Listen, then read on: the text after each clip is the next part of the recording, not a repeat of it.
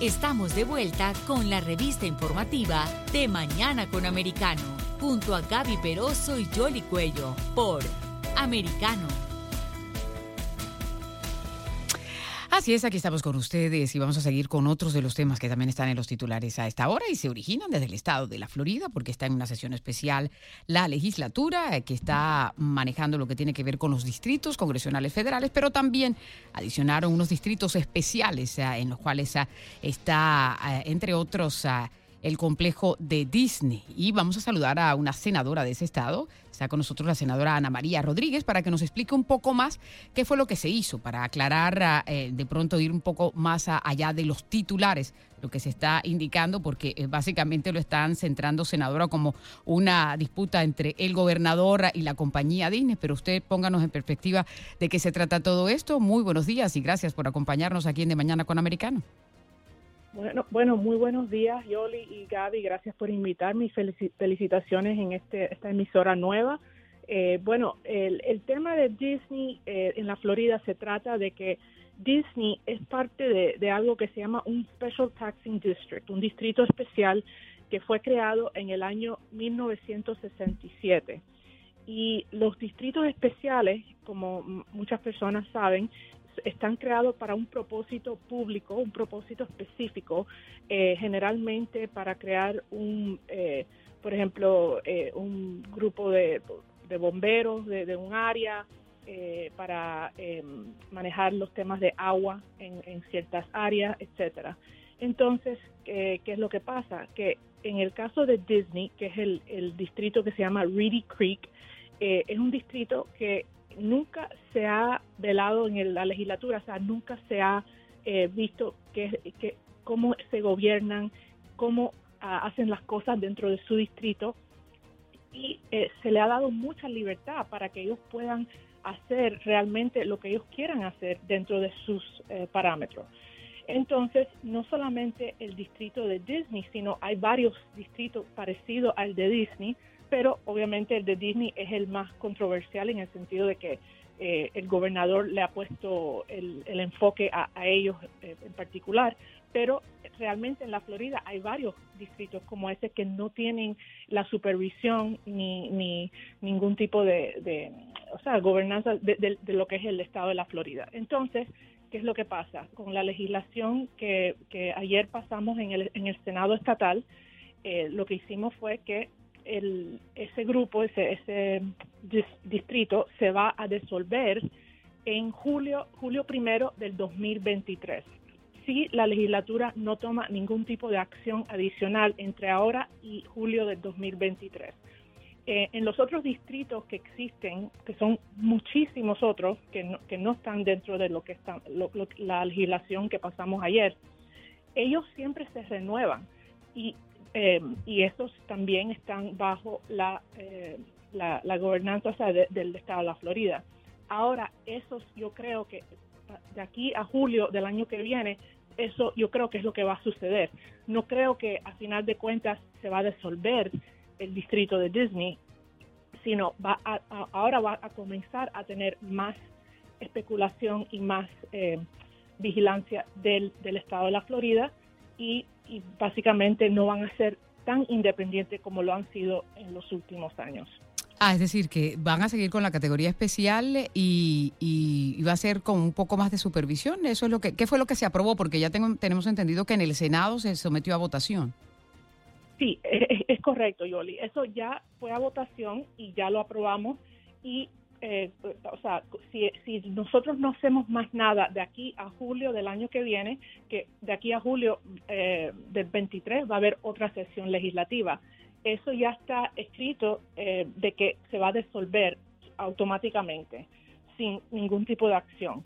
Pero como existen tantos otros otros distritos como, como este, eso lo, lo, que lo que yo creo que va a pasar, si tengo que predecir lo que lo que posiblemente va a pasar, es que en la próxima legislación, la próxima sesión, eh, podemos retomar el tema y decir, ok, en vez de disolverlo, podemos igualarlo a todos los demás distritos y ir a un proceso em, que, de, de que la legislatura los pueda em, observar y pueda darle em, sus, opiniones y su, su, eh, su input, por decir, para que no sean tan independientes hasta, hasta que han sido a este momento. Y yo, yo, yo pienso que eso es lo que va a pasar. Eh, yo creo que Disney tiene la oportunidad en este momento de recapacitar de cierta manera. Eh, sus posiciones en los últimos meses han sido eh, posiciones que obviamente eh, no están eh, de acuerdo con, el gobernador, con la legislatura, con muchas personas dentro de la Florida que, que no les gusta la dirección que, Disney está tomando. Y yo he escuchado algunas personas decir que Disney quizás pueda hacer que se divida entre dos compañías, una en la Florida y una en California, porque en estos momentos es una sola compañía. Y obviamente la audiencia de California no es la misma de la Florida y ellos posiblemente puedan seguir siendo, eh, o sea, y, yendo hacia, eh, o sea, de, los valores y las cosas que ellos ahora están adoptando en California, pero aquí en la Florida es una audiencia muy diferente, mucho más conservadora. Y, bueno, eso es otra alternativa para ellos. Eh, ¿Eso es lo que motiva a tomar esta, esta revisión ahora, senadora? Porque muchas personas se preguntan por qué lo están haciendo ahora justamente. Bueno, eh, yo, yo pienso que sí, que, las actitudes y algunas de las cosas que, han dicho ha, eh, ha causado de que el gobernador eh, le ponga la mirilla a, Disney. Ellos hasta ahora, ah, como, como, o sea, como sabemos, han funcionado independientemente dentro de este distrito que, que, fue creado en el año 67. Y, y no sé, o sea, realmente sí, esa fue posiblemente la causa de que por qué lo estamos hablando ahora, pero el mérito de revisar estos distritos también es algo que tiene validez.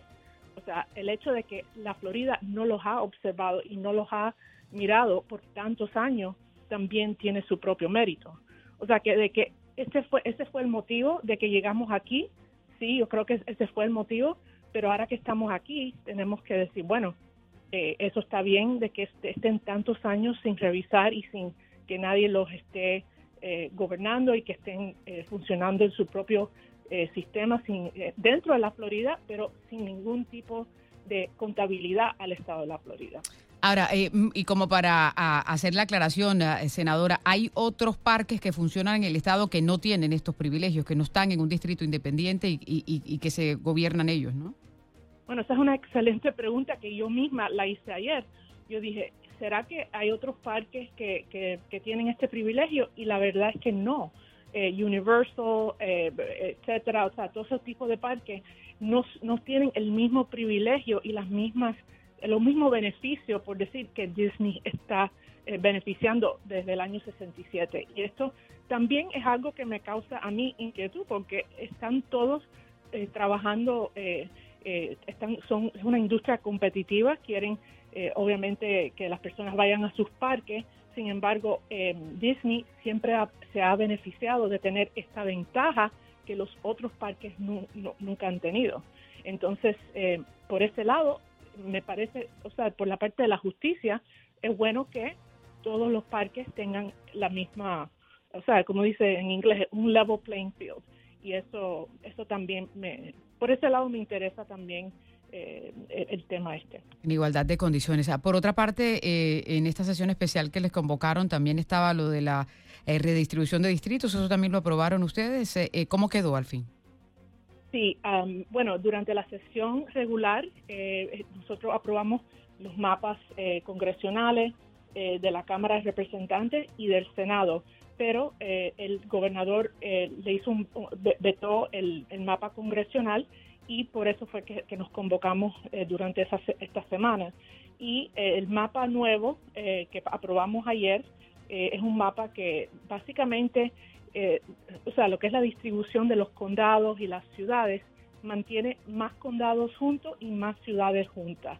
Y eso es uno de los objetivos, entre muchos objetivos que tenemos para eh, para aprobar los mapas es lo que es mantener áreas eh, juntas. Entonces, eh, por ejemplo, yo voy a dar un ejemplo aquí en Miami porque yo viví en Doral por muchos años. en la última distribución de mapas, la ciudad del Doral, que es una, una ciudad entre muchas ciudades en la Florida, fue dividida entre cuatro, cuatro representantes estatales. Y eso es algo que estábamos tratando de evitar en esta vuelta que, estuvimos en esta semana. Dividir una ciudad así entre tantos, tantos representantes no es lo más lógico, no es lo más eficaz. Entonces, eh, logramos ese objetivo, logramos poder mantener ciudades y condados juntos que quizás anteriormente se habían dividido en mapas anteriores. Ahora, eh, la Florida es como el, eh, está en la mirilla también en, todas las cosas que se hagan aquí a, nivel nacional. Recientemente en los titulares estaba una revisión de unos libros de matemáticas ah, y que eh, fueron retirados del currículum hasta que se corrijan algunas de las cosas que fueron detectadas allí. ¿Qué es lo que está pasando en nuestra sociedad, senadora? Mira, yo creo que una de las cosas que, ha despertado a los papás, a, los, padres de familia, es la pandemia y tener que haber estado por tanto tiempo en la casa con los niños observando qué es lo que las maestras le estaban enseñando, cuáles eran las materias que esos niños estaban repasando. Y entonces, eh, al ver eso, los padres como que antes no estaban tan conectados, no estaban al tanto de lo que los hijos estaban haciendo.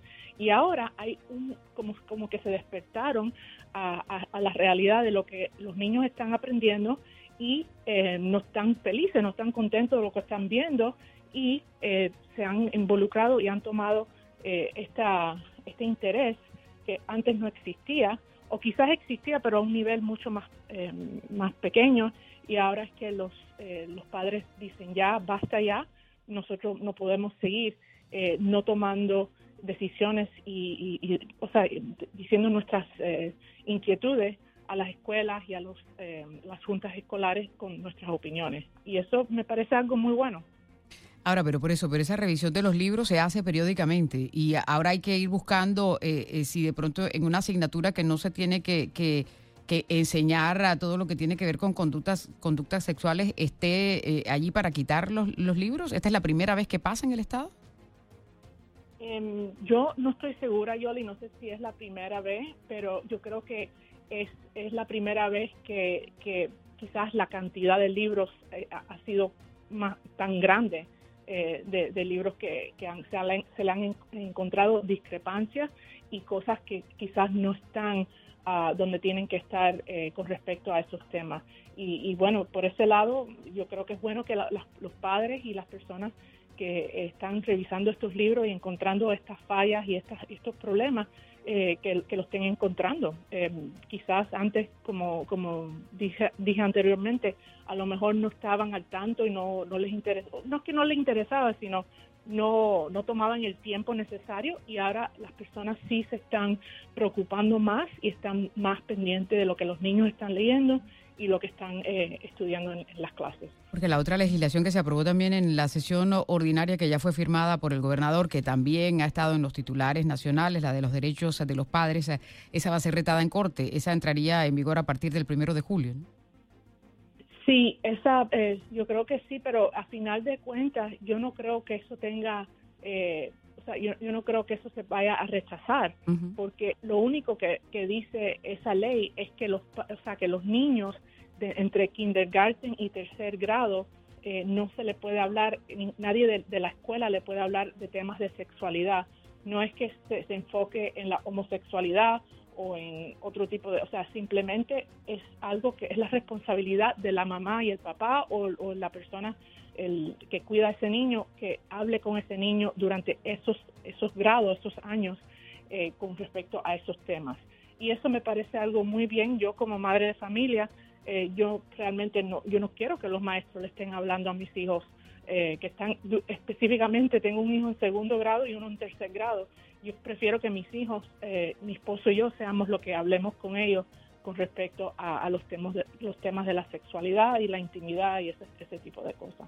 Ahora, eh, eh senador, y todos estos, estos temas que están eh, en los titulares, ¿verdad? Y que están como que interconectados, porque el cirujano general de la Florida también emitía eh, una opinión en, en, el día anterior en la que mencionaba que no se deben facilitar estos tratamientos para cambio de sexo hasta que, hasta que los jóvenes no estén plenamente conscientes de que esa es la decisión que quieren adoptar, porque parece que, que también también estaban eh, eh, promocionando el hecho de que se comenzaran a, facilitar este tipo de, tratamientos hormonales.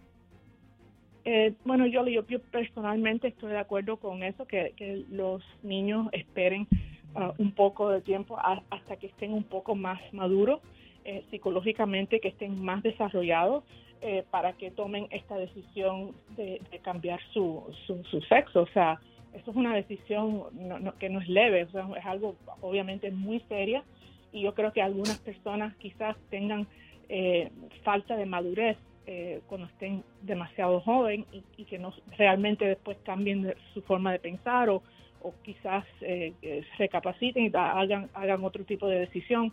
Pero yo creo que eso es algo que definitivamente eh, una persona muy joven no debería de estar empezando ese proceso hasta que esté un poco más ah, mayor. Pues muy bien, son todos estos temas que se están debatiendo, no solamente aquí en el estado de la Florida, sino también a nivel nacional y hay que estar manteniéndose al tanto de los mismos. Senadora Ana María Rodríguez, muchísimas gracias por estar aquí con nosotros en De Mañana con Americano. Gracias a ti, Yoli. Que tenga buen día. Buen día para usted también. Vamos a hacer una pausa y ya regresamos.